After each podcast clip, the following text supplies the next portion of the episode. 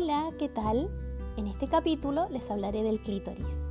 Probablemente sea el descubrimiento más revolucionario, y digo descubrimiento entre comillas, porque ha estado en nuestro cuerpo desde siempre, pero solo se identificó para la medicina oficialmente en 1559 y se redescubrió en 1950, lo que no deja de ser asombroso.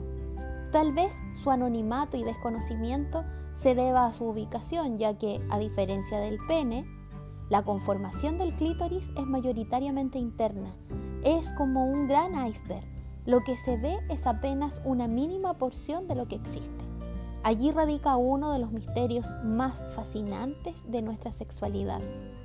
Según algunas voces, quizá el hecho de estar casi en su totalidad apartado del ojo curioso, a diferencia del pene, órgano externo y que el niño observa y toca desde pequeño, naturalizándolo en su cuerpo, ha hecho que durante tanto tiempo el clítoris ni siquiera fuera nombrado o considerado en su, en su utilidad real.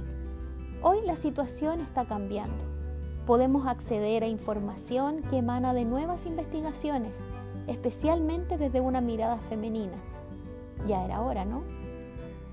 En uno de los capítulos anteriores les hablé del monte de Venus y les adelanté de su magnífica función, resguardar un tesoro. Pues bien, he aquí el tesoro.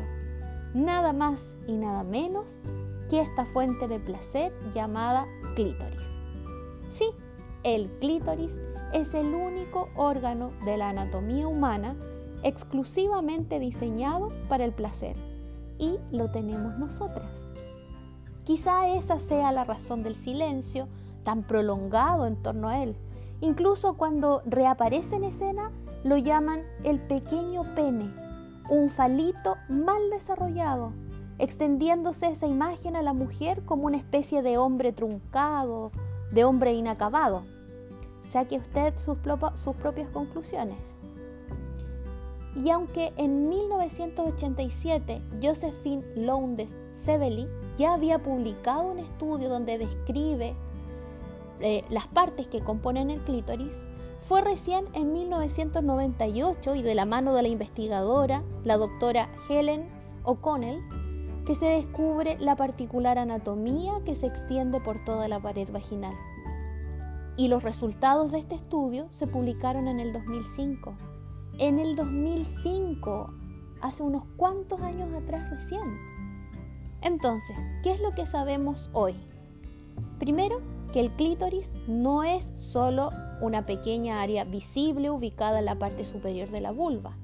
Lo que vemos allí comúnmente es solo su corona, capucha y glande.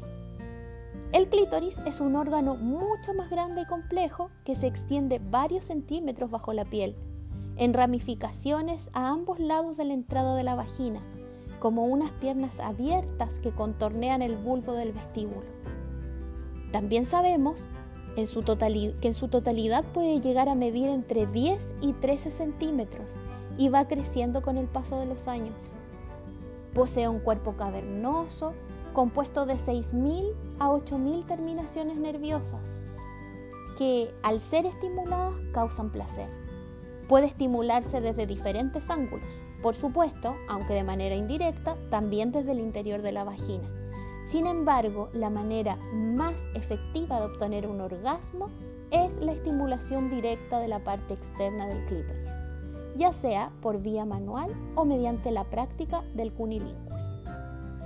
Eso es todo por este capítulo y, como siempre, la invitación es al autoconocimiento y la autoexploración.